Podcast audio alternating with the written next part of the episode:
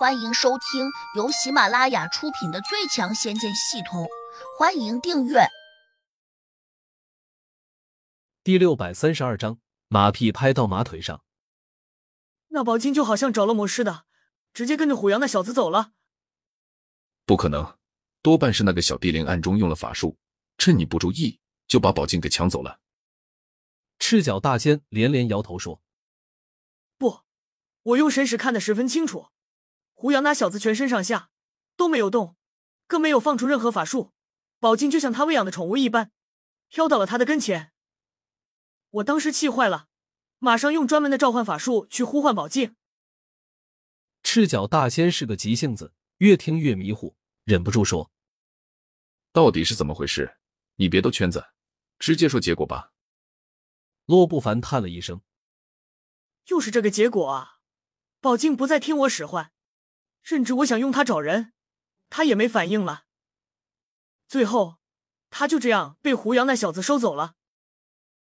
赤脚大仙顿时有点发呆，困惑的问：“那你最后弄清楚没有？到底是怎么回事？”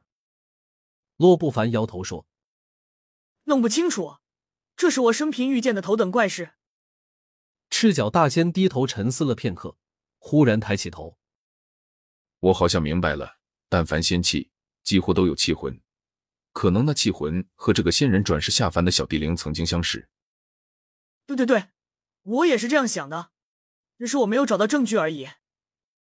洛不凡拍了下手，恍然大悟道：“赤脚大仙看他一眼，老夫时间有限，洛不凡，你如果不能尽快找到他，那我就得回仙界了。”洛不凡急道：“马旭，你不能走啊！”我这里马上想办法找。大概多久能找到？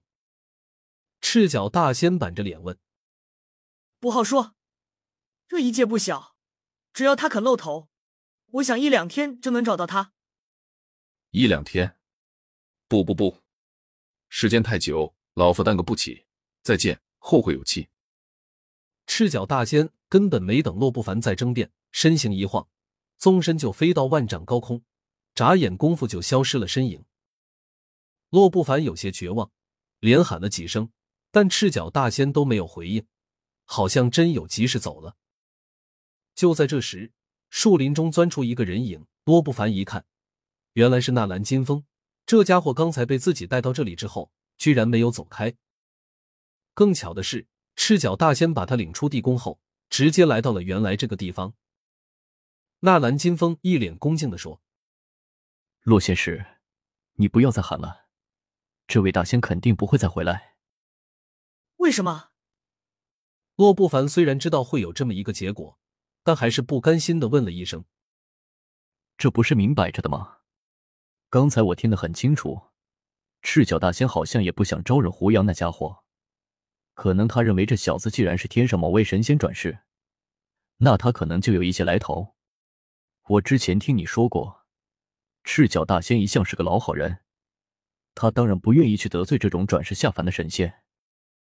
纳兰金风详细的给洛不凡分析道。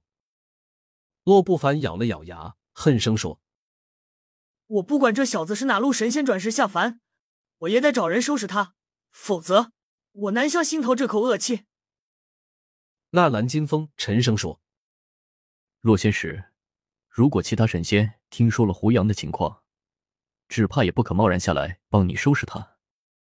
洛不凡一怔，那我应该怎么办？纳兰金风转动着眼珠，一脸狡猾道：“这事儿说难其实也不难，我倒是有个法子，不知洛仙师肯听不？”说，只要意见中肯，我当然会听。胡杨那家伙不是抢了搜寻宝镜吗？这东西终究是仙界配给你的工具。如同凡间配给警察的手枪和手铐，普通人要是敢抢，如同和国家对抗，你便以这个罪名向天庭如实汇报。我想上面一定会派仙兵先将下来捉拿胡杨这厮的。纳兰金风得意的笑道：“他可能以为这个计策非常巧妙，谁知洛不凡一听却不高兴的叫道：‘你这个馊主意固然能够让天庭派仙兵仙将下凡捉拿他，但是……’”我以后恐怕也当不了这个巡界仙使了。为什么？这下轮到那蓝金风不解了。很简单，天庭肯定认为我保管宝镜不善，多半会撤我的职，说不定还会降我的罪。再者，其他那些本来就有些看不起我的大仙们，定会更加嗤笑我。如若这样做了，我以后如何在仙界立足？洛不凡很不高兴道：“如果不能请求天庭派仙兵仙将下凡，那你还有什么办法抓到胡杨？洛仙使他的本事你是知道的，单凭你一人之力，要想抓住他，估计太困难了。”纳兰金风说这话时，只差没有鄙视洛不凡了。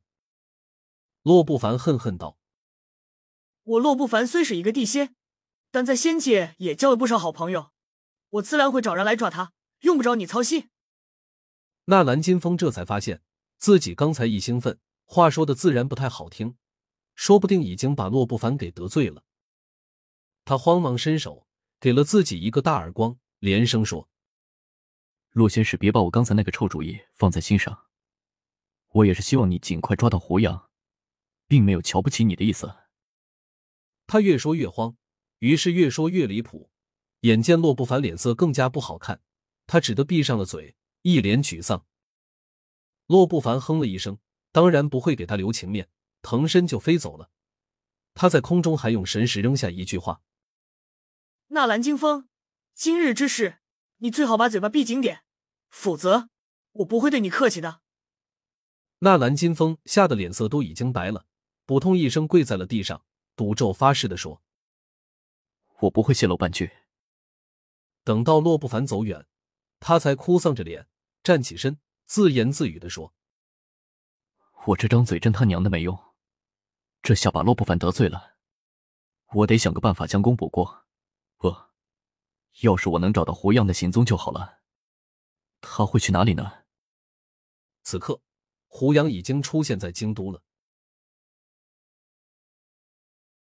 本集已播讲完毕，请订阅专辑，下集精彩继续。